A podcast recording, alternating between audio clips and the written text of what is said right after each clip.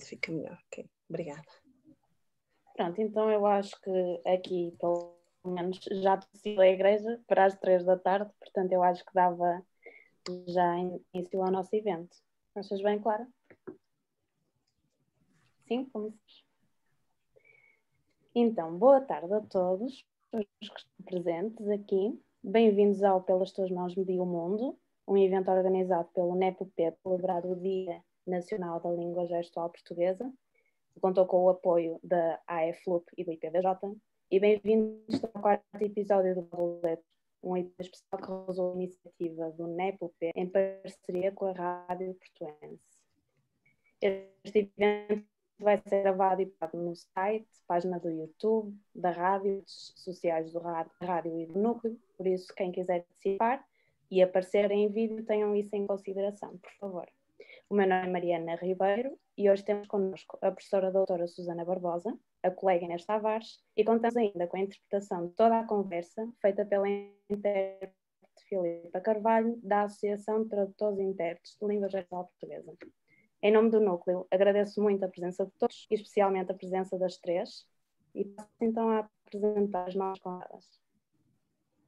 A Susana Barbosa é doutora em Desenvolvimento e Perturbações da Linguagem, mestre em Educação Especial, licenciada e bacharel em Tradução e Interpretação da Língua Geral Portuguesa, é professora investigadora do INED, que é o Centro de Investigação e Inovação em Educação Escola Superior de Educação do Politécnico do Porto, na prática literária, coordenou e é coautora dos livros Ser Intérprete de Língua Gestual Portuguesa 2015, Por Amor 2017 e Intérprete que Sou 2019.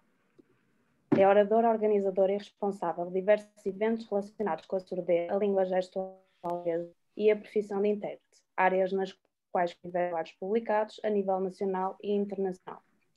É cofundadora da Associação de Tradutores e Intérpretes de Língua Gestual Portuguesa, cuja direção preside desde abril de 2016. Por outro lado, temos Inês Tavares, que nasceu no Porto, é surda de nascença e, por essa razão, aprendeu língua gestual portuguesa com 11 meses. Os seus confirmam por ser surda, porque tem um irmão mais velho que é surdo parcial. Um dia a Inês estava a dormir e o pai fechou a porta com muita força e fez muito barulho, mas ela ainda assim continuou a dormir. A mãe foi buscar panelas e bateu nelas, mas quando a dormir, e logo perceberam que era surda. Neste momento, a Inês frequenta o segundo ano da licenciatura em Psicologia, na Faculdade de Psicologia e de Ciências da Educação da Universidade do Portanto, começando então aqui a, as, as questões que temos a colocar-lhes, queríamos começar esta conversa por tentar esclarecer algo relativas às línguas gestuais. E por isso gostaria de colocar a Inês as que são muito frequentes, como por exemplo, a língua gestual é universal, os falantes de línguas gestuais comunicam através do alfabeto manual. Por favor, Inês.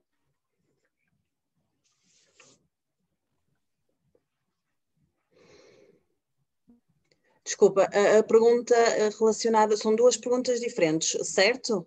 Está ligado com a língua gestual universal, certo? Se é sim ou não. E a segunda questão? É se os falantes das línguas gestuais comunicam através do alfabeto manual.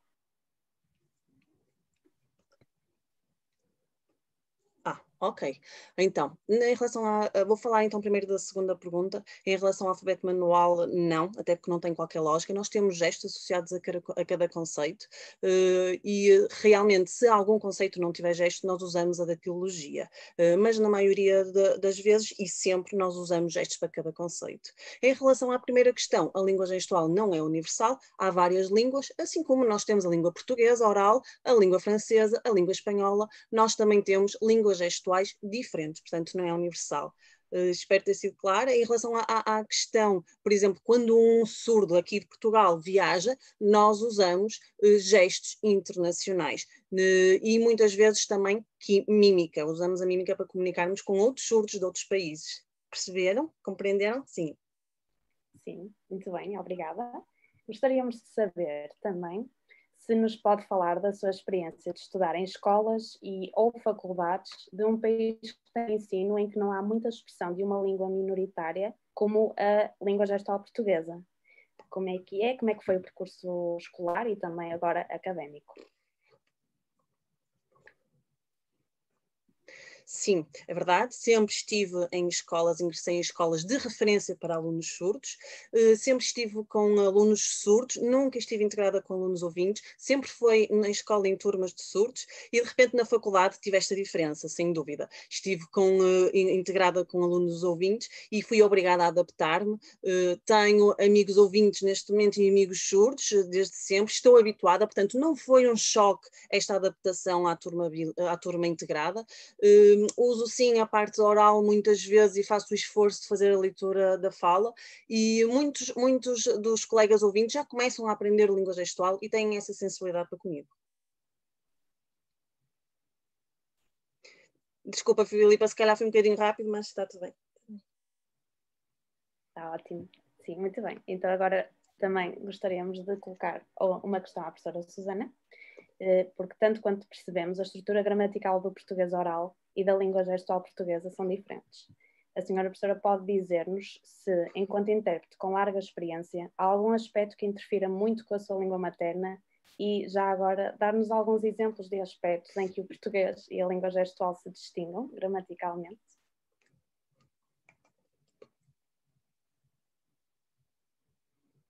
Sim, sim, peço desculpa. Obrigada, obrigada Inês pela questão, mas antes de responder à questão Uh, Mariana, peço desculpa que até chamei Inês, não foi? Mas Mariana, uh, agradecer o convite uh, que o NEP me, que me endereçou, agradecer também e parabenizar-vos pela iniciativa de comemorar o Dia Nacional da Língua Gestual através deste, deste evento e que, e que tem como nome Pelas Mãos Media o Mundo. Muitos parabéns. Obrigada também pelo convite que me fizeram chegar até mim e então agora respondendo à vossa, à vossa questão. Ora, a língua gestual portuguesa tem uma gramática, tem uma, um léxico, tem uma estrutura interna que, que, é diferente da língua portuguesa, o que faz com que as pessoas surdas eh, não compreendam totalmente o texto escrito. Ora, ora, então vejamos só para que consigam entender aqui de uma forma mais concreta eh, o que é que acontece. Estrutura sintática, de acordo com a produção em língua gestual, eh, como estamos, por exemplo, a ver agora aqui a Filipa e vemos a Inês também, é o sujeito, o objeto e o verbo. Que era a ordem mais frequente, isto eh, em 1994, dito pelos investigadores na área. E também temos uma, uma ordem que é o sujeito, o verbo e o objeto, que é uma investigação mais recente de 2011 que nos mostra que esta é a ordem mais frequente uh, na comunicação das pessoas surdas. E ainda temos uma terceira possibilidade, uh, o objeto, o sujeito e o verbo. O que faz aqui que nós tenhamos aqui uma estrutura, uma ordem gramatical, uma estrutura sintática completamente diferente. A pessoa surda, a pessoa surda uh, muitas vezes não compreende uh, o texto, isto para que vocês também aqui, uh, para que consigamos perceber do outro lado.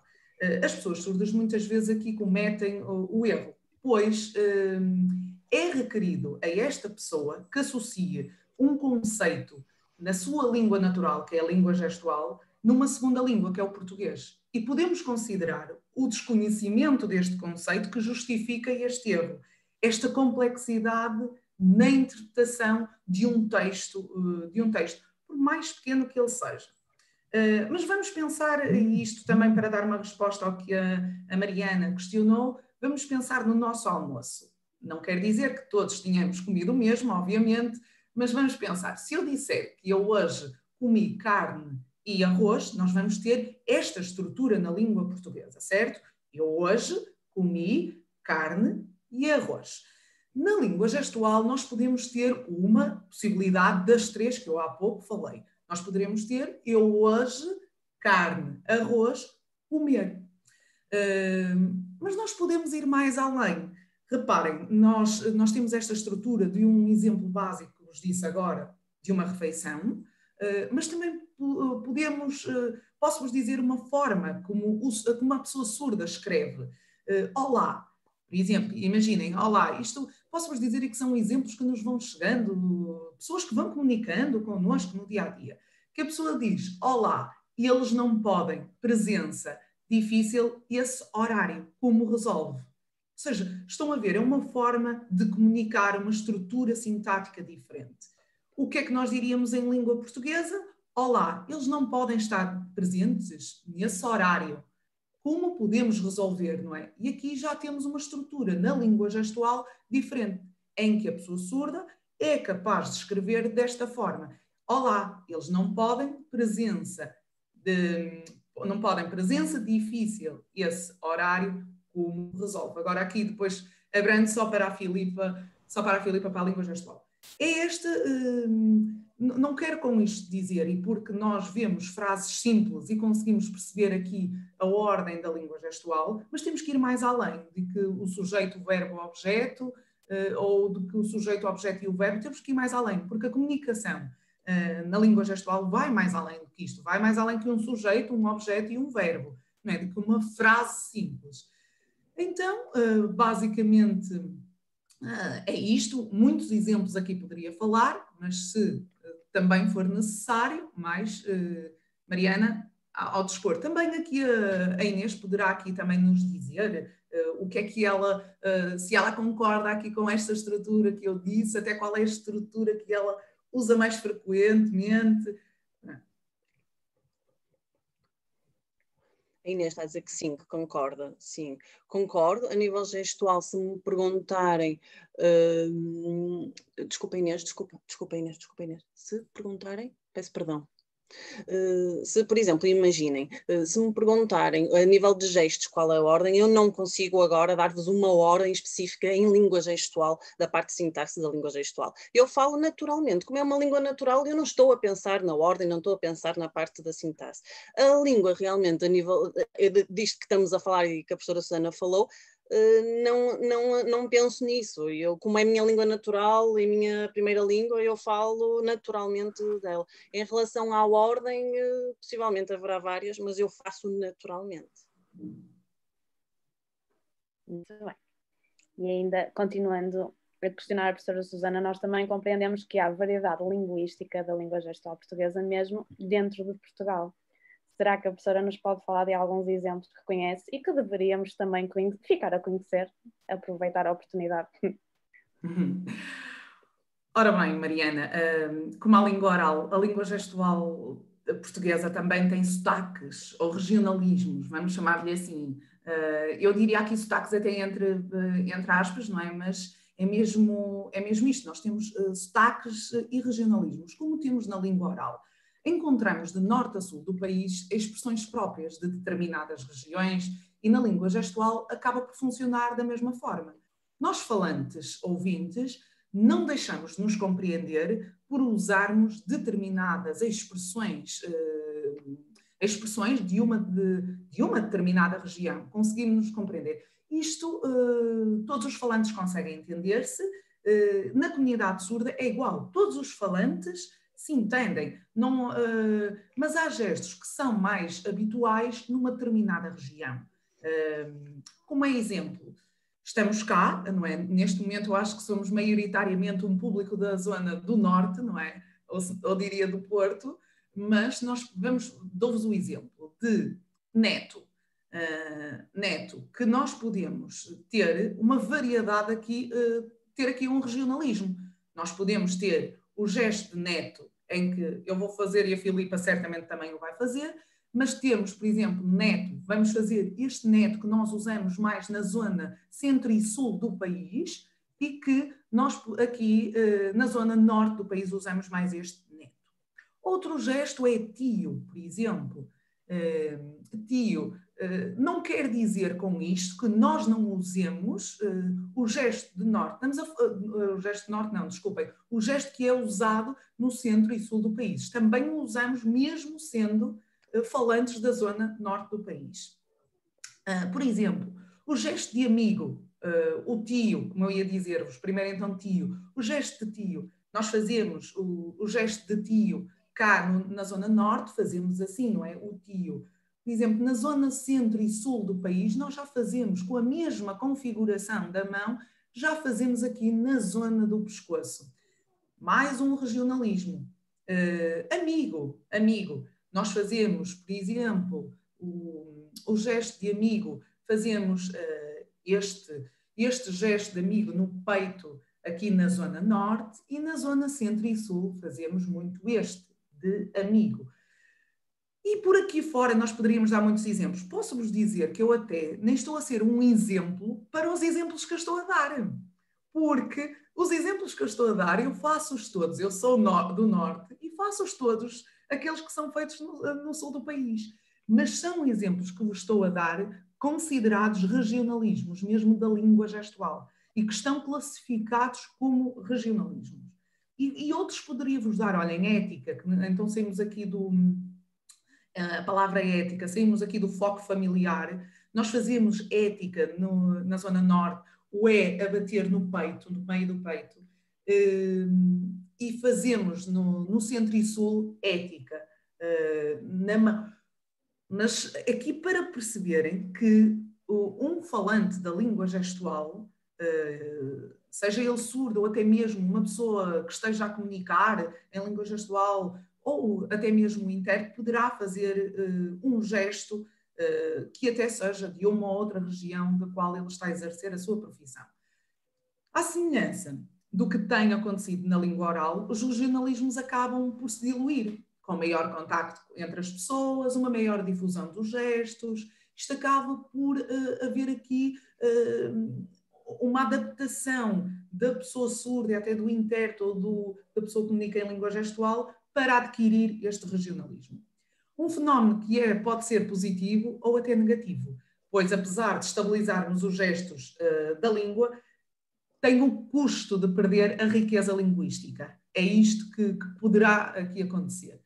Mas, mais uma vez, Mariana, aqui a, a Inês também nos poderá aqui dizer se, se ela tem outros, um, outros exemplos de regionalismos uh, que poderá aqui partilhar connosco Sim, posso. Há muitos, há muitos. Por exemplo, em relação a isso, à ética, por exemplo, em Lisboa, eh, nós, nós eh, em relação a gestos diferentes, nós, por exemplo, o obrigada, no Sul, nós usam o óbvia, obrigada da teologia, e nós não, fazemos aqui no queixo obrigada. Porquê? Porque para, aqui, para nós, óbvia da teologia aqui no Norte uhum. é, são os tampões óbvia, portanto, daqui a diferença uh, de, de, de gesto. Também o namorado, o conceito de namorado, palavra de namorado, aqui no, no Porto o gesto é na bochecha e em Lisboa é no nariz. Hum, ou, ou, com a mão toda aberta ou só uh, com as duas mãos. E nós respeitamos, nós aqui no Norte respeitamos muito os gestos uh, do, do Sul, assim como do Sul daqui, e nós não temos que corrigir porque não está mal, efetivamente. Assim como o gesto de café. O café nós não vamos alterar, mas se eles fizerem o gesto, nós percebemos, e há muitos exemplos que os poderia dar, como por exemplo arroz. Este gesto nós usamos no, aqui no Norte, e uh, no Centro e Sul é sim, arroz. Portanto, são gestos realmente diferentes. O regionalismo existe na língua gestual, assim como na língua portuguesa, e é muito notório, assim. E não há correções possíveis, ah, porque está mal no sul ou porque está mal no norte. Não, tudo se aceita e tudo está bem. Exatamente, claro, tal como nas línguas orais, não é? O mesmo acontece. Pois, exatamente. Pronto. E queríamos então é saber também de que mecanismos ou ferramentas é que pode dispor a comunidade ouvinte para melhor interagir com a comunidade surda, para além de aprender a própria língua, não é? Essa questão é para mim, Mariana? É para mim? Sim, sim. sim. Hum, ora bem, uma pessoa surda no seu dia a dia, hum, e depois aqui até poderá ser interessante também hum, sabermos a opinião da Inês, mas uma pessoa surda, no seu dia a dia, encontra dificuldades na comunicação com os ouvintes, uma vez que a língua é diferente e como já falamos anteriormente. Agora, se eu vos colocar estas pessoas, quantas, quantas são as pessoas que fazem confusão entre a palavra linguagem e língua gestual? Quantas são as pessoas que conseguem comunicar com uma pessoa surda? Quantas são as pessoas que ainda dizem surdo-mudo?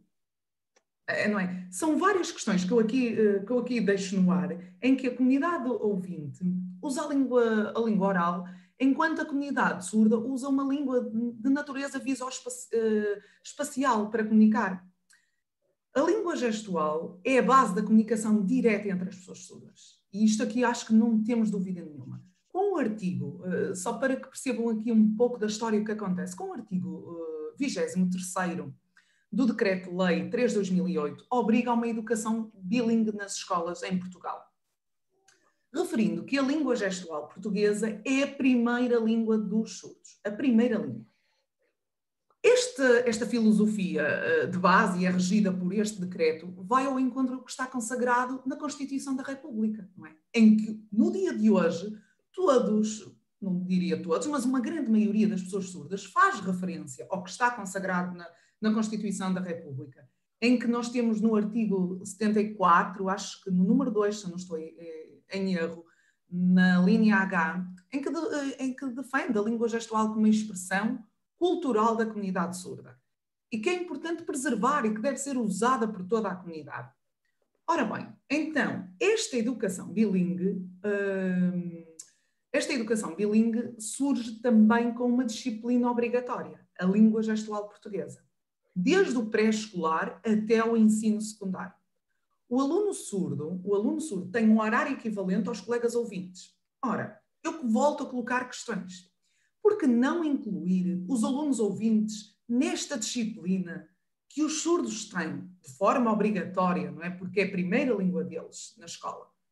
Porquê, porque não temos numa escola ou no ensino em Portugal uma disciplina como opção, a língua gestual, como temos na, as, com as outras línguas, não é? Quando nós chegamos a um determinado nível de ensino, nós podemos escolher se queremos o, eh, o francês, o alemão, o espanhol. Aqui, isto porque é esta história, Mariana? Isto poderá fazer sentido nós começarmos na escola. Este mecanismo poderá ser importante. Esta disciplina permitiria, eh, frequentada por crianças ouvintes, permitiria a eh, aquisição de conhecimentos fundamentais para estabelecer a comunicação entre as duas comunidades. E isto aqui é um ponto-chave. Se começarmos desde que somos pequeninos, aqui isto é um mecanismo, é uma ferramenta que temos para a vida toda, para a vida toda. Mas devíamos começar certamente na escola, não é? Estas perguntas que eu aqui deixo, porquê é que não o temos? Porquê é que não participa o colega ouvinte nesta aula de língua gestual? Nesta aula de língua gestual.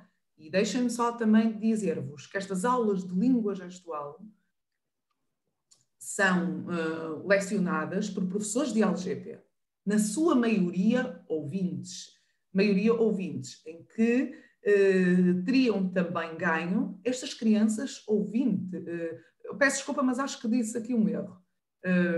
Que são na maioria surdos, são na maioria surdos estes professores de LGP, e que as crianças ouvintes teriam aqui um erro com um erro, um ganho com esta, esta presença deste, deste profissional surdo.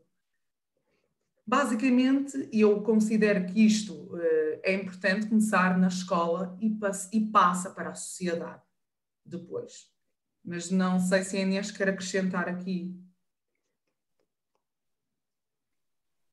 Sim, uh, aproveitando a lei, uh, a linha H que falaste, falaste sobre. Desculpa, Inês, desculpa.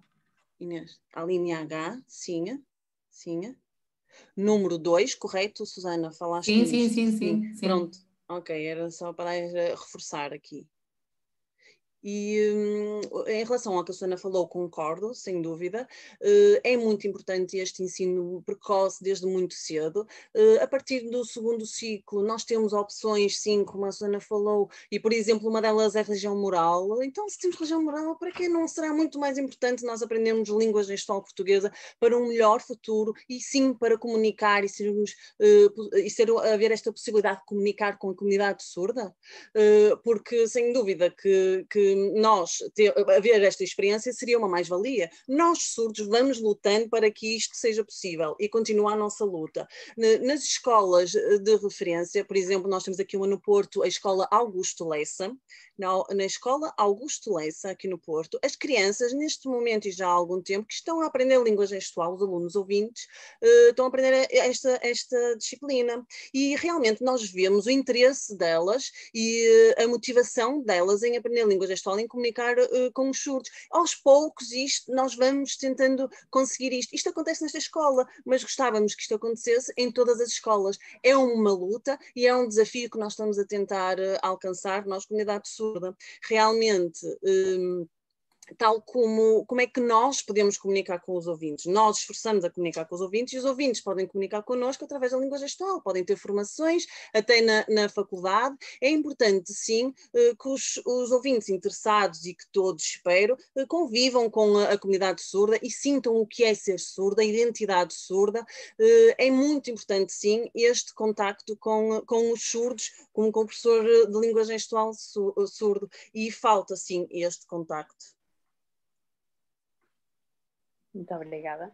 Uh, além disto, também não é uma língua oficial de Portugal, também deveríamos aprender as, as línguas oficiais, além das, das estrangeiras, não é? das línguas que podemos escolher. Claro. Muito bem. Passando à nossa próxima questão, uh, que coloca a Inês e também, uh, se a professora Susana quiser acrescentar alguma coisa depois, eu gostava de saber aqui nós sabemos que, como é que a língua gestual é transmitida na televisão e será possível repensar a atual forma de transmissão da interpretação simultânea da LGP nos telejornais e alguns programas de televisão, dado que geralmente se reduz a um pequeno quadrado no canto inferior direito do ecrã, no qual se expressa uma língua que tem mesmo que ser percepcionada visualmente, tem que se ver. Muito bem é verdade. Um, até hoje eu nunca vi uh, a, a, língua gestual em intérprete na televisão. Não consigo, porque não consigo, a nível visual é quase impossível. Eu não consigo sequer perceber a nível língua gestual. As legendas, e eu vou estando sim mais atenta, mas em relação à língua gestual eu não consigo. As legendas não são uh, uh, de todo o melhor, porque vão desaparecendo e vão aparecendo, mas tudo o que nós temos tentado é fazermos força para que isto mude, mas a resposta é sempre que não conseguem, que não podem, que têm uma lei que não, que não conseguem aumentar. Uh, e, e, realmente há uma coisa que eu não percebo, que é, por exemplo, nos filmes, às vezes nos, nos, nos filmes, desculpa, legenda A. Desculpa, ela está a falar em relação à legenda, que nos filmes nós temos acesso às legendas todas e, eh, e por exemplo, na, na televisão eh, não temos. Eh, as legendas, por exemplo, no jornal, no telejornal, que é tão importante, nós não temos acesso às legendas. Uh, dizem sempre, ai, não é preciso, não é preciso, e esquecem um pouco a comunidade surda, uh, se não muito, e, e acabam por, por, uh, por perder até a própria janelinha agora. A janelinha agora, o que é que resolveram? Pôr só a parte de, de perfil, ou seja, a parte da silhueta, desculpem, falha minha da intérprete, a silhueta da intérprete. mas a nível gestual, continuamos a não, a não perceber, porque não há dimensão suficiente para, a nível visual, nós compreendermos a, a, a informação toda da língua gestual. E realmente é complicado. Mesmo a silhueta não resolve nada. Queríamos, sim, a intérprete em tamanho maior. E acabamos sempre por, por nos sentirmos frustrados e acabar por não ver estes programas e estas, e estas intérpretes, porque é impossível. Há situações que eu vos posso dizer no estrangeiro em que há, em que há já intérpretes a, a, a meio ecrã, no meio ecrã, e isso é ótimo. E nós ficamos aqui, portugueses, um pouco frustrados com esta situação. Pedimos, mas é difícil. É muito importante em situações como o telejornal, em como outros programas de informação, e não o temos, de facto. Hum, também, desculpa, não percebi o programa.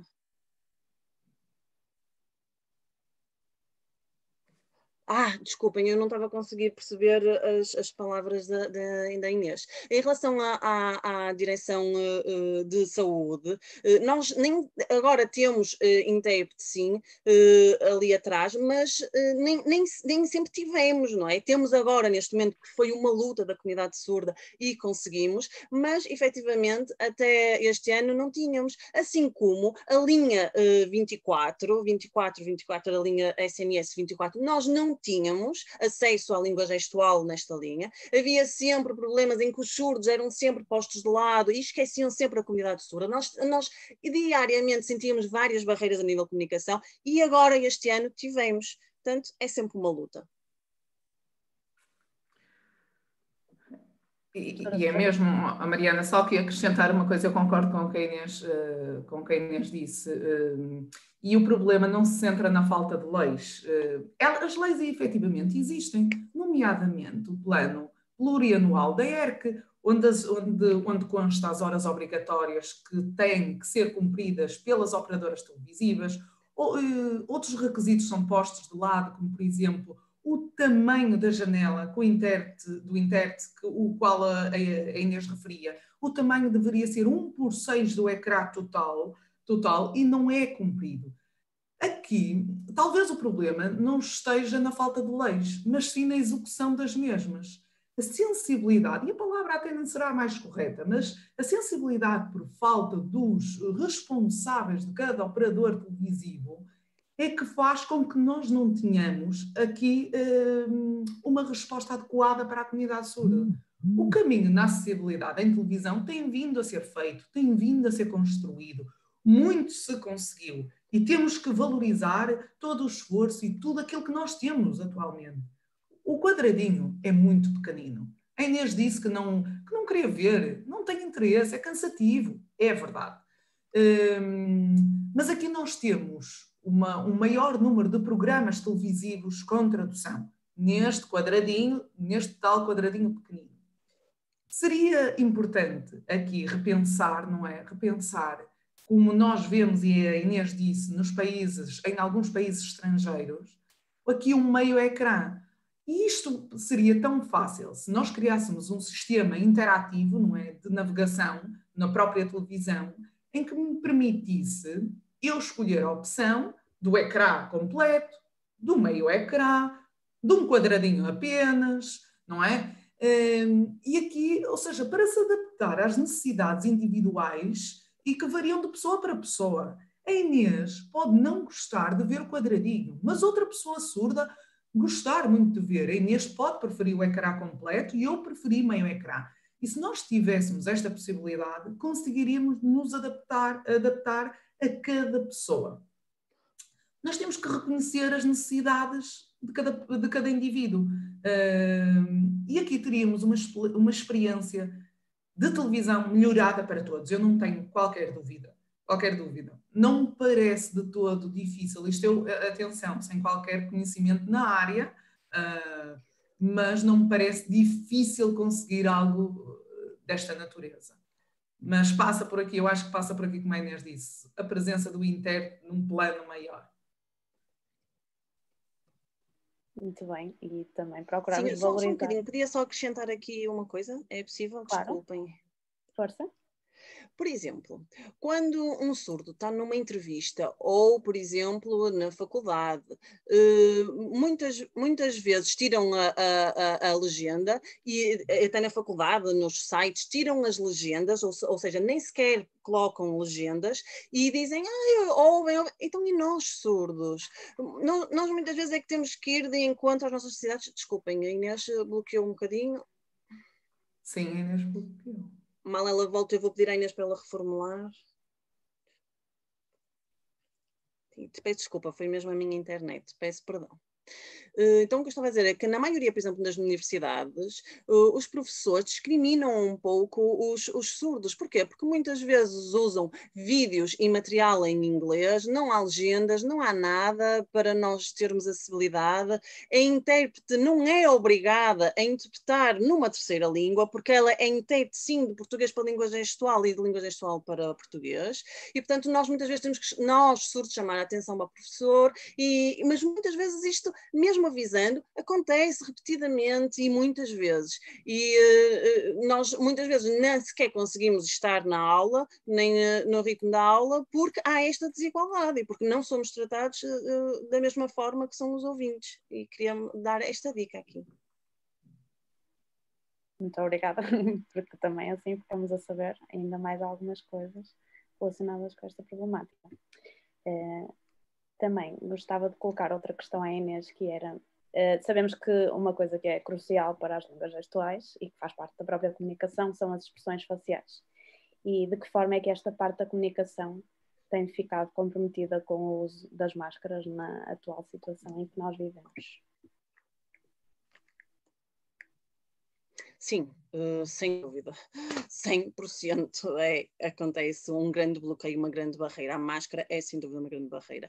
Nós muitas vezes não percebemos, até porque a, a, a, expressão é um dos critérios, uma das características da língua gestual, e nós não conseguimos perceber, na maioria das vezes, por causa deste, desta barreira realmente da, da, da, da, da máscara. Muitas vezes nós temos que pedir um, à intérprete e a própria intérprete adquire uma máscara destas, que é uma máscara transparente transparente. Sim, conseguiram ver?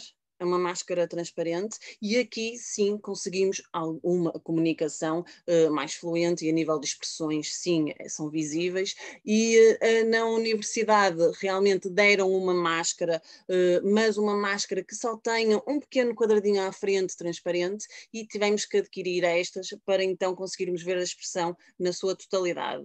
Hum, mas na verdade, mas realmente nas, na segurança social, nos diferentes serviços, na rua, por exemplo, nos correios, no banco, há uma grande barreira por causa das máscaras de língua gestual e nós usamos muito a parte da escrita. Muitas vezes nós usávamos, antes do uso da máscara, a leitura da fala, mas neste momento é completamente impossível por causa da, da máscara. E realmente eu admito que antes eh, nós achávamos que a leitura da fala não era assim tão importante, o importante era só a língua gestual e vermos só a parte da língua gestual, eh, mas agora com esta situação eh, da máscara, nós começamos a refletir naquilo que nós achávamos antes desta pandemia e que realmente é importante sim a parte da língua gestual e muito fundamental também a parte da leitura da fala e o que nós temos que fazer agora é escrever para conseguirmos comunicar nestes diferentes serviços, nestas diferentes situações.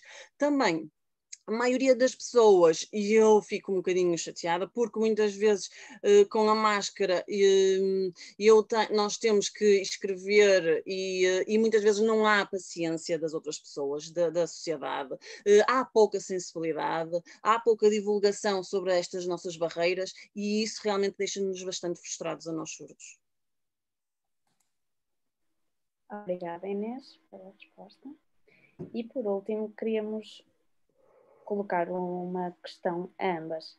Nós escolhemos o título para este evento a partir de um verso de Sofia, pois estamos também no mês de nascimento da escritora, e gostaríamos agora de saber, junto da professora Susana e também da Inês, se há literatura específica em língua gestual portuguesa que seja independente da, da literatura da língua portuguesa e se há alguns exemplos ou expressões idiomáticas é, próprias da língua que nos possam uh, dizer?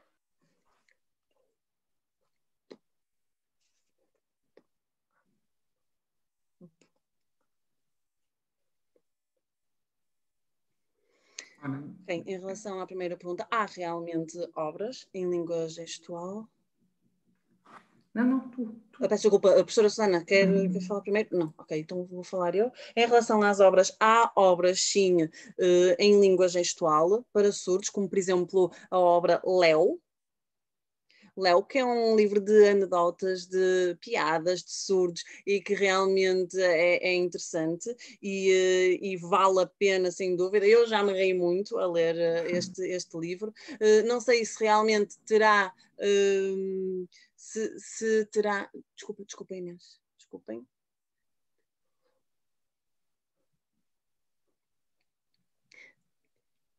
Tem muitas piadas, sim, mas é possível que os ouvintes, vocês ouvintes, não percebam todas estas piadas. Por exemplo, eu já dei este livro a ler à minha mãe e a minha mãe não percebeu a maioria das, a maior parte das piadas não percebeu, porque também nós temos piadas diferentes das vossas ouvintes. E eu rimo, rimo, rimo, e a minha mãe não achava piada absolutamente nenhum a este livro. Portanto, também há essa diferença.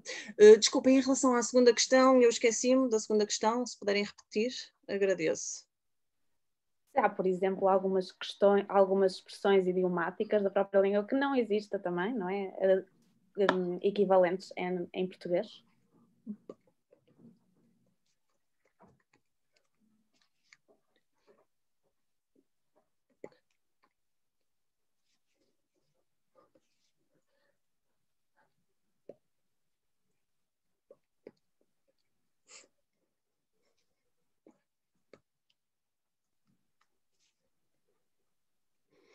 Mas, por exemplo, mas estão a falar, por exemplo, em relação a, a um dicionário, a expressões de um dicionário, por exemplo, uh...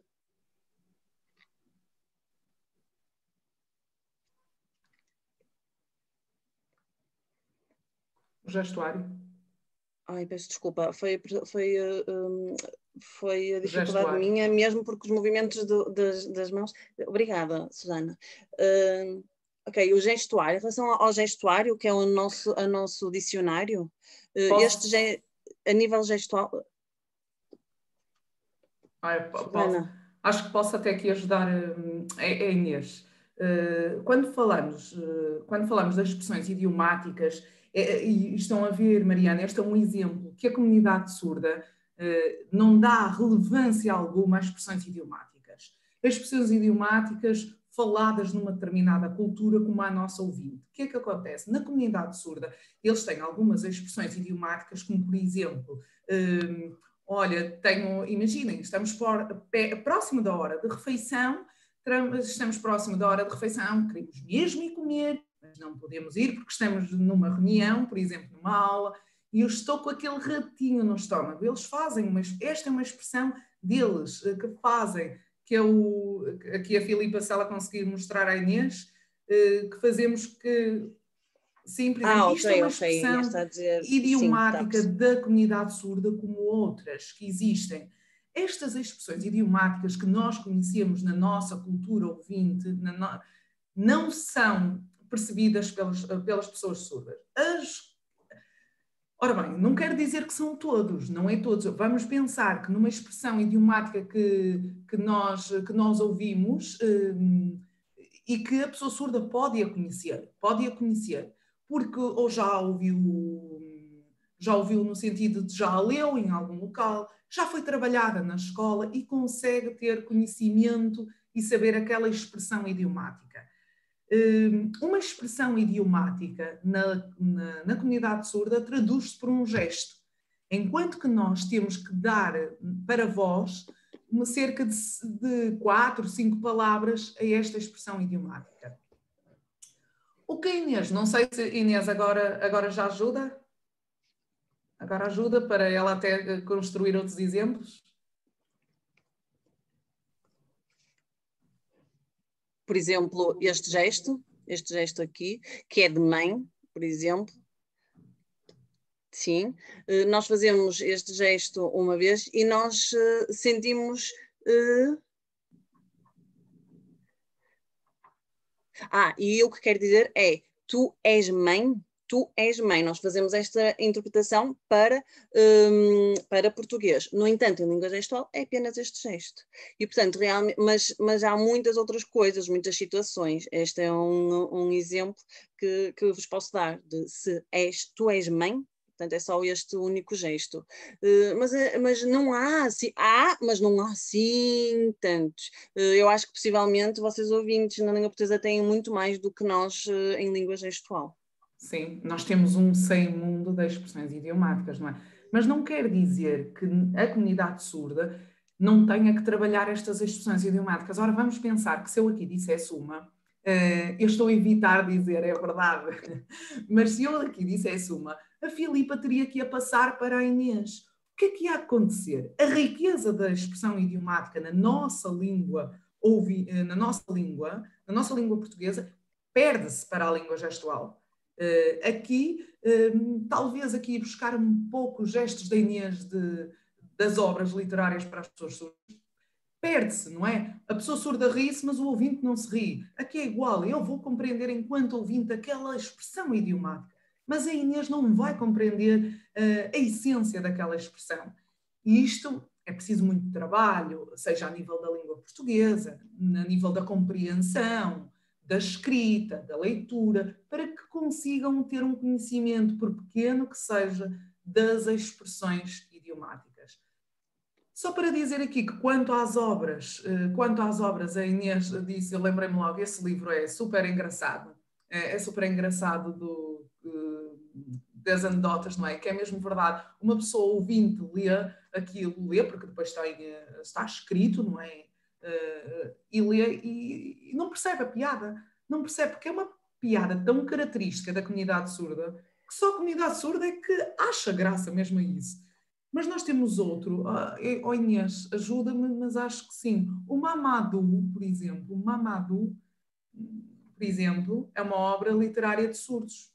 Por exemplo, sim, uma, assim, o Mamadou, no gestual assim. Sim, Mamadou, Mamadou. Sim. Nós temos, que são para crianças até, mas temos algumas obras literárias para crianças surdas. E temos também depois até histórias que vêm em, com um DVD eh, com a interpretação. Temos algumas assim, uh, mas efetivamente a leitura Sim, não é uma paixão. Muito, não, é, não é uma paixão, pois não, Inês, a leitura de.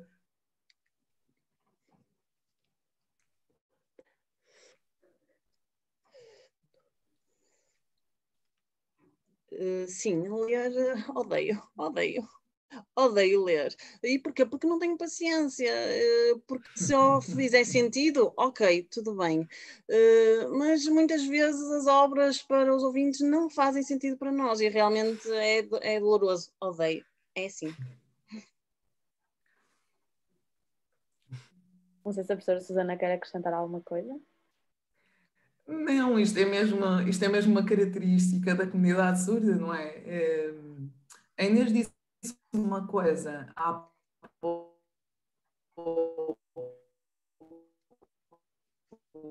que me fez pensar eh, importância a coisas que nós tínhamos, dávamos como adquirido, certo? Acho que todos nós, todos nós, sejam ouvintes, eh, surdos, e a Inês falou do uso da máscara. Uh, e disse que antes a pessoa surda até dizia: oh, para que é que eu preciso da leitura labial? Oh, para que é que eu preciso de me esforçar? E hoje eles sentem falta disso, não é? Um, porque efetivamente até, até ajudava e eles é que não davam importância àquilo, não é? E isto faz-nos. Um, é o que acontece com a, língua, com, a língua, com a língua portuguesa. Com a língua portuguesa. A grande maioria, e eu acredito que a Inês também sinta isto, a grande maioria das pessoas surdas percebe que é importante a língua portuguesa a aquisição da mesma, saber interpretar, saber um, eu não digo ler um livro, vá, mas saber interpretar uma carta que nos chega à casa, um e-mail, que é importante para estar na sociedade, para comunicar com o outro. Uh, claro, nem sempre claro temos sim, a presença de intérprete, não é? Pois. Uh, mas espera, são situações diferentes, são situações diferentes, porque, por exemplo, um e-mail ou uma carta, aí eu leio naturalmente e percebo. Sim. Agora, se for um livro, um calhamaço, aí não. Porquê? Porque muitas vezes isso, a nível de frases, a nível de riqueza, a nível, nós não vamos compreender tudo. Uh, há realmente surdos que adoram ler, atenção. Uh, há muitos que gostam de ler, mas sim, sim. eu não, nunca gostei, nunca, nunca gostei, portanto detesto, mas sei, sim, e tenho noção, como a professora Zona disse, que é importante, e é muito importante. E, por exemplo, nas legendas, eu percebo tudo, leio, percebo tudo, uh, e, e, e, compreendo o que está a ser dito, mas num livro uh, não, não gosto. Num filme, num e-mail, numa carta, sem dúvida, leio, gosto e percebo tudo na totalidade. Um livro dessa forma, não. Muito bem. Nós, Não sei se Mariana, se respondemos a. A, a responderam, sim, sim, claro que sim. Foi muito interessante saber ainda mais, mais pormenores em relação a esta questão. Eh, nós, enquanto núcleo, tínhamos muitas mais questões para colocar, muito queríamos saber ainda mais de, deste, desta língua, mas gostávamos também de abrir e dar oportunidade às pessoas que estão a assistir de colocarem as questões que tiverem para colocar, aproveitar a oportunidade também se quiserem, podem colocá-las por escrito. E... Ou ligar a câmara e falar diretamente com a professora e com a Inês. e eu espero que participem, por favor, e peço que participem, porque não estamos no teatro, não é só para vocês verem o que está a passar no teatro, não, participem, uh, não somos marionetas, né? Portanto, Participem, por favor. É Inês que convida a fazer as, as questões que quiserem. sim, às vezes até pode parecer uma questão disparatada, mas nada, nada é disparate, não é? Que eu e a Inês desmistificamos qualquer, qualquer situação.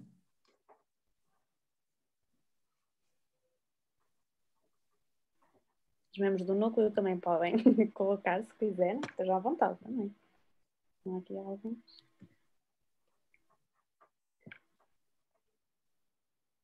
Bom, eu não recebi nenhuma no chat. Não tenho ninguém a pedir para falar.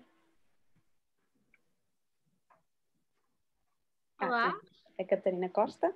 Sim, força. Olá, boa tarde. Ah, peço desculpa, não sei se preferem que escreva a pergunta ou se Assim é melhor. é melhor. Pronto. Ah, eu não sei também se ah, esta pergunta era um bocado também direcionada à, à Filipa. É um bocado geral, mas neste caso, ah, como é que ganhaste o interesse ah, na, língua, na língua gestual? Como é que te tornaste intérprete? E, de certa forma, como é que as pessoas geralmente ganham este interesse? É só através de conhecerem uma pessoa surda, realmente? Através de outras coisas? Como é que isso surge?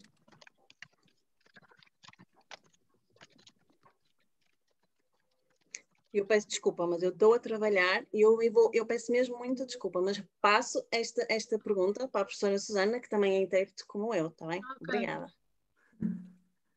Não, ó Filipa, ó Filipa, se quiseres responder, podes responder, eu até faço para a Inês, se quiseres. Eu prefiro que seja ou a Inês ou a professora Susana a responder, por favor, que eu estou mesmo em trabalho. É? Professora Susana, como intérprete, diz a, diz a, diz a Inês, como intérprete, acho que se calhar a professora Susana é. Ora bem, esta é uma pergunta, certamente o meu interesse e o da Filipa, eu conhecendo aqui o percurso da Filipa, não é que eu vá falar dela, atenção, mas conhecendo aqui o percurso da Filipa e temos as duas uma história diferente. O meu interesse pela língua gestual, eh, apesar de eu ter como formação base eh, intérprete de língua gestual, surge por ter uma pessoa surda na família. Então, desde pequenina que eu dizia que queria ser eh, professora de surdos. Eu não dizia que queria ser intérprete, porque eu não sabia o que era ser intérprete. E a figura do intérprete. Então eu dizia uh, em casa que eu queria ser, uh, que eu queria ser professora de surdos, uh, porque tinha a minha irmã mais velha, era surda, e eu queria, eu queria dar resposta, eu queria ajudar, eu fazia os trabalhos de casa com ela, eu era como uma professora particular dela, eu era a mais nova.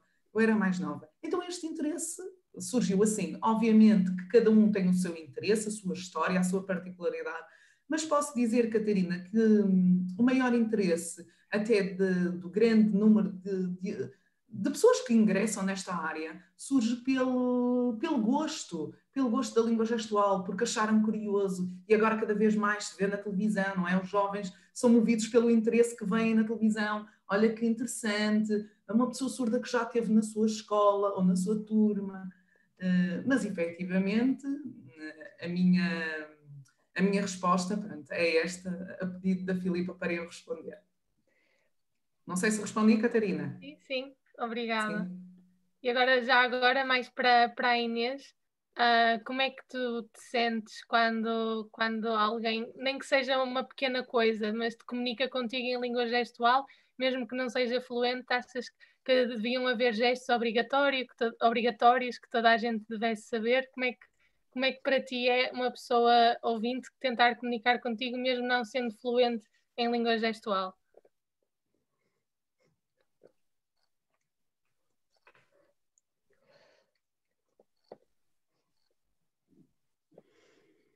Já aconteceu estas situações e dizer-me olá, tudo bom, tudo bem, e realmente é, é, engraçado ter estas pessoas e realmente eu acho que muitas pessoas, cada vez mais, há pessoas a aprenderem uh, pelo menos o básico de língua gestual. E se isto acontecesse na maioria e na grande quantidade seria uh, ótimo. Uh, claro que aprender o pouquinho de língua gestual, ai que é difícil, não, vamos aprendendo aos pouquinhos, vamos aprendendo, vamos evoluindo e seria uma mais mais-valia para todos nós, porque nós surdos sentiríamos muito mais felizes nessa situação e, e sentimos muito bem.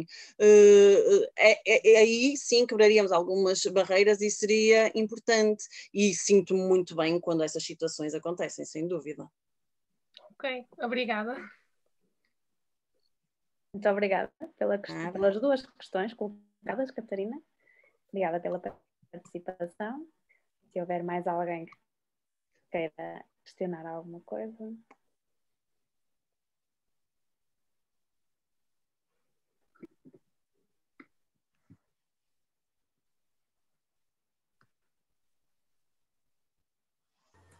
Não sei se tem, tem aqui alguém que queira. Sim, eu posso perguntar, não consigo ligar agora à câmara, uh, mas eu queria perguntar se, por exemplo, já tiveste, para a Inês, uh, se já tiveste alguma atividade, algum passatempo que um, gostavas de fazer, mas não conseguiste fazer por causa da, da barreira da comunicação. Se do outro lado não tinha alguém que pudesse comunicar contigo e por isso não pudeste fazer aquilo que gostavas.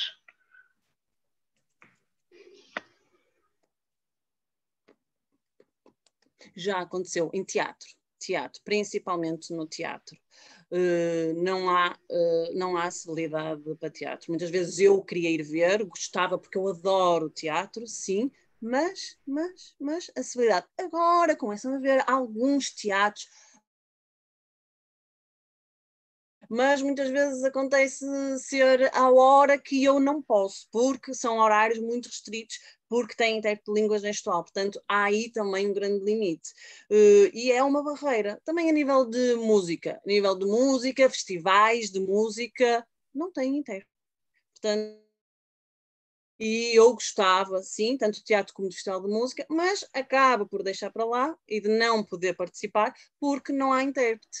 Uh, e gostava de perceber o que é estar, o que é participar, sempre que eu quisesse sempre que eu pudesse. E penso que são estas uh, as situações principais. Desculpem que eu acho que me, me falhou uma das situações.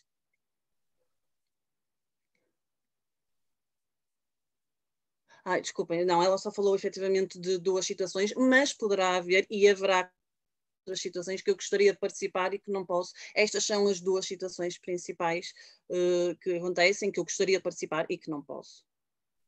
Pois, essa pergunta também foi, hum, foi um bocado na base de um, de um teatro, de uma peça de teatro que vi no Teatro Carlos Alberto no Porto e, uh, o teatro era em língua gestual.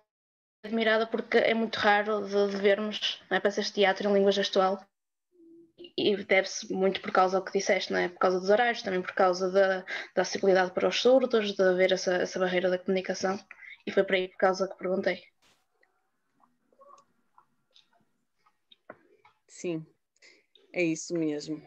Sinto que muitas vezes não há essa acessibilidade. E quando há, ah, espetacular, então quando é que vai ser? Não, há um horário que eu tenho que seguir as sessões só é aquela e mais nenhuma. E eu tenho que acompanhar aquela sessão e se não puder, não vou ver, outra, não vou ver uh, outra vez porque não há outra.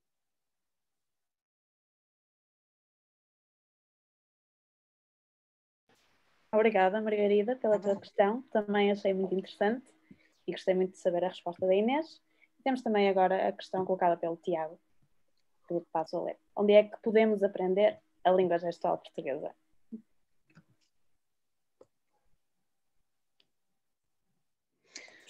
Professora Inês. Não.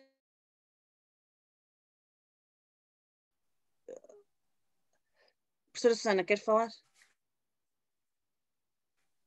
Parou. A Susana parou. Ok, então eu vou avançar com a resposta. Não, Inês, uh, é, é, eu falei, acho que é importante realmente as formações, como tínhamos dito já anteriormente, tinha dito, as formações, os ouvintes aprenderem língua gestual, como nas universidades há também cursos. Eu disse há bocadinho que é mesmo importante vocês aprenderem